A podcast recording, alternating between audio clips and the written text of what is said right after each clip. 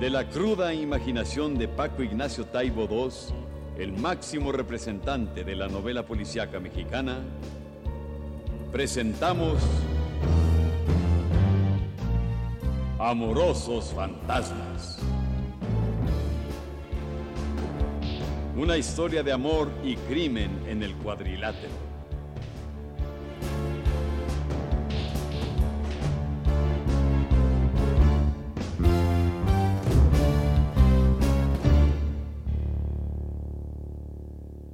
El ángel había sido asesinado mientras practicaba en el cuadrilátero algunas llaves de lucha libre. Era un crimen salpicado de misterio. Y para resolverlo, Héctor Velasco Arán se ofreció voluntariamente. Lo primero que visitó fue el lugar de los hechos.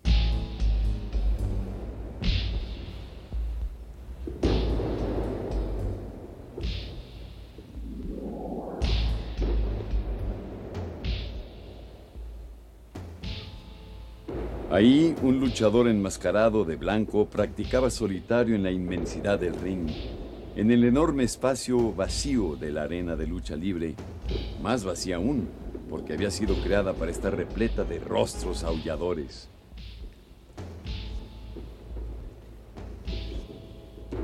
Los reflectores caían sobre esa figura que danzaba el ballet de la lucha solitaria, con los golpes en la lona marcando el ritmo.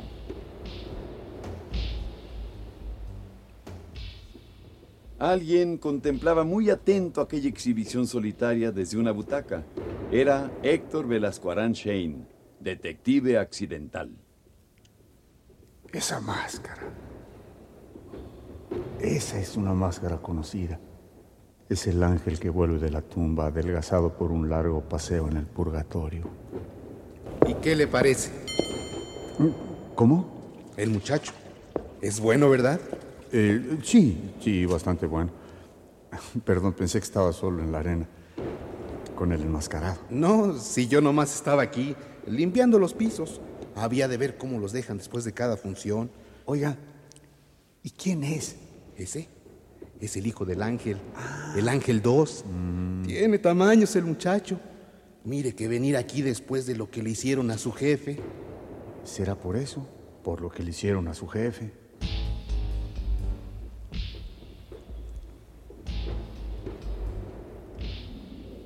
El joven luchador voló por el aire lanzando una patada voladora a un imaginario enemigo. Se levantó. Su rostro, tras la máscara, sudaba. Los ojos vidriosos parecían haber perdido la cualidad de la visión.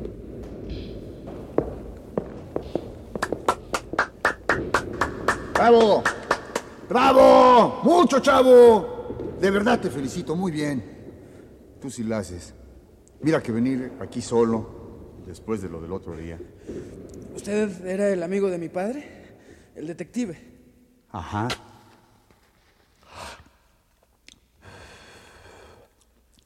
¿Y se sabe algo nuevo? Nada. Dicen que era un asalto. Que era un cuate que lo odiaba de aquí mismo, de la lucha. Que era un rollo de viejas. Puro cuento, basura. Mm, ¿Y entonces? Dinero no traía, pues. Estaba en el ring. ¿En dónde? ¿En los calzones? ¿De viejas? ¿Cuál? Mi jefe estaba divorciado. Salía con la que quería. Mi mamá hace los años que se fue de México, con un gachupín, a Sonora. Ni caso que nos hace. Años que no escribe. Mm, ¿Y de los de la lucha? ¿Nada? No, de la lucha nada. Aquí todos somos amigos. Y los que no lo son tanto, pues más o menos buena gente.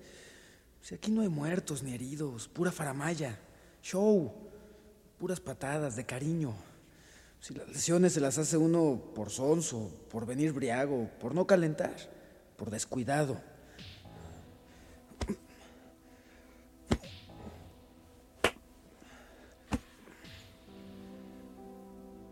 El hijo del ángel se golpeó la palma de la mano con el puño. Sintió que el golpe había sido muy suave, que, que no valía la pena, que el dolor no llegaba a la cabeza, y volvió a calentar con más furia que antes. ¿Veía seguido a tu padre? A diario. Entrenábamos juntos. Hacíamos pareja en algunos combates. Siempre salíamos de gira juntos. Hasta guisábamos en casa parejos. Entonces te llevabas muy bien con él. Él me crió, amigo. Yo era todo de él. Él me enseñó a caer y me obligó a estudiar ciencias químicas. Pero me dejó luchar mientras hacía la carrera. Usted lo conoció. ¿A poco no era como yo digo? Dígame, a ver si no tengo razón. Eh, era todo dar. Pero entonces, ¿quién lo mató? El Ángel 2 no tenía respuesta. Lo único que se le ocurrió en ese momento fue reconstruir mentalmente la escena del crimen. Allí estaba el ángel, su padre, encaramado en ese mismo cuadrilátero, practicando en solitario con la luz de los reflectores encima. De repente alguien entra a la arena y se aproxima. Tiene que ser alguien conocido, quizá un cuate de toda la vida. Y se acerca muy quitado de la pena el ángel y lo abraza. Se abrazan como se abrazan los amigos. Y ese amigo le pone de pronto una 38 especial en la nuca y... El ángel cae desvanecido sobre la lona, ya sin vida, empapado por su propia sangre. Le habían volado los sesos.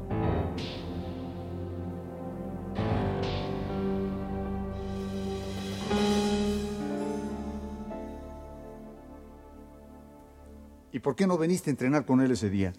Él no me dijo que venía a entrenar. Dijo que tenía que ver a un viejo amigo, de los de antes de yo nacer. Un viejo amigo que le debía una lana. ¿Y tú le creíste? No. A mí se me hizo que fue un pretexto. Pensé que iba a ver a una vieja y por eso no me dijo nada.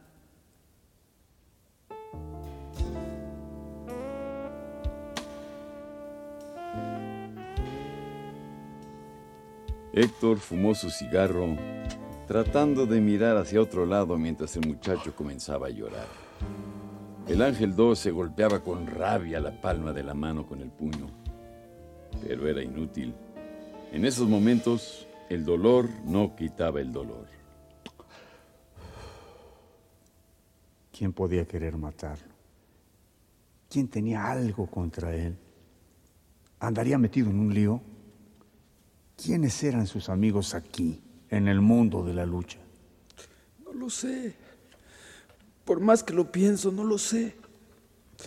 Me cae que no lo sé. Me tengo que ir, mi ángel 2. Las respuestas tienen que estar por ahí en algún lado. Y créeme que las vamos a encontrar. Ánimo, mi cuate. Sí, está bien. Detective. ¿Qué? ¿Ya terminó el entrenamiento? Sí, ya terminó. Bueno, ya terminé yo de entrenar.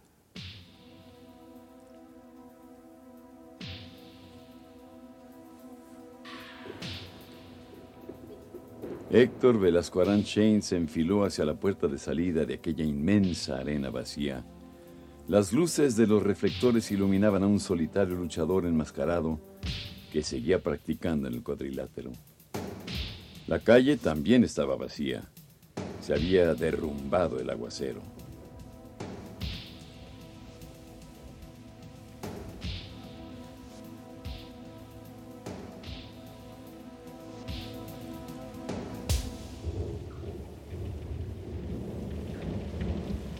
¿Quién habría querido matar a un luchador honesto, limpio como el ángel? ¿O acaso no era tan honesto ni tan limpio? Como fuera, lo que parecía claro era que la respuesta estaba por ahí, en las entretelas de ese fascinante circo que es el mundo de la lucha libre.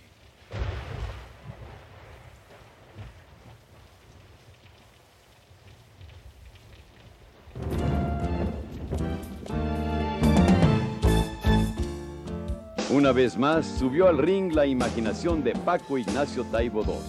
Amorosos fantasmas.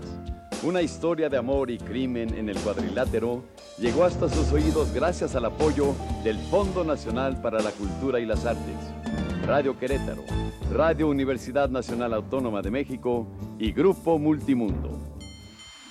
En la estelar, a 20 capítulos sin límite de tiempo, Claudio Brook es la voz que mece la historia. Héctor Bonilla, detective accidental. Ofelia Medina, la voz más cachonda de la radio. Tiaré Escanda, hermosa joven suicida. Roberto Sosa, bajo la máscara del Ángel 2. Susana Alexander, enseña inglés y es maestra de piernas.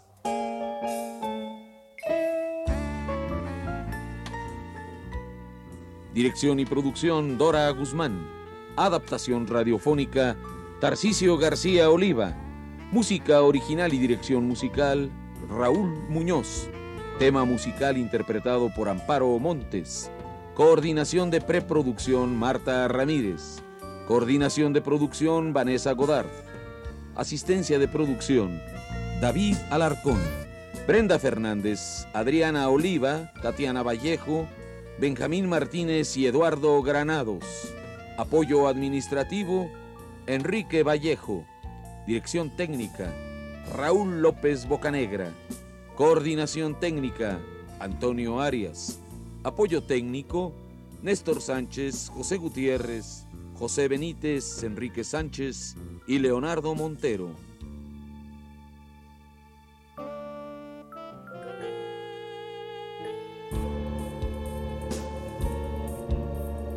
Nos acompañaron en este capítulo Limpia Pisos, Eduardo Vázquez.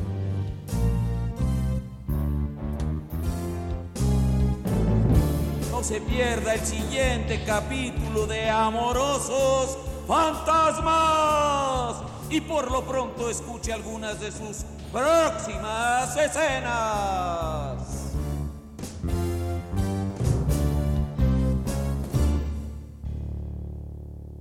Bueno, Héctor, pon el programa. ¿Laura? Sí, soy yo. Pon el programa. Date prisa.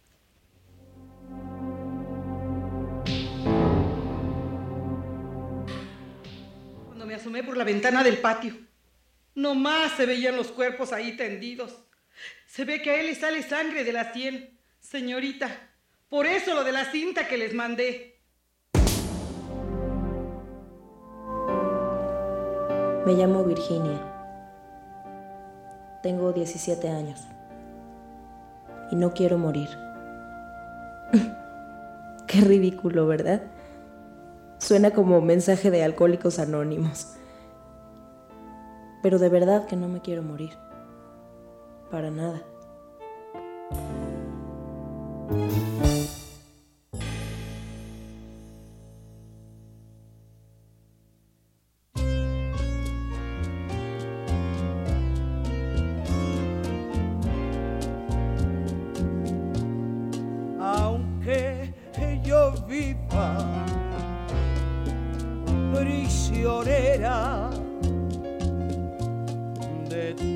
Cariño,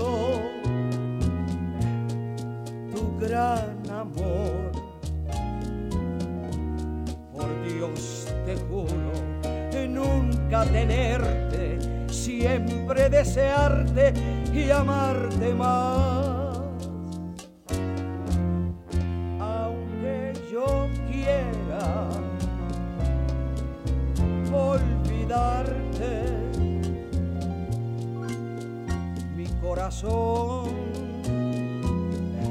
Se aferrará como un fantasma siempre en tu mente. Te seguiré tú así lo has querido.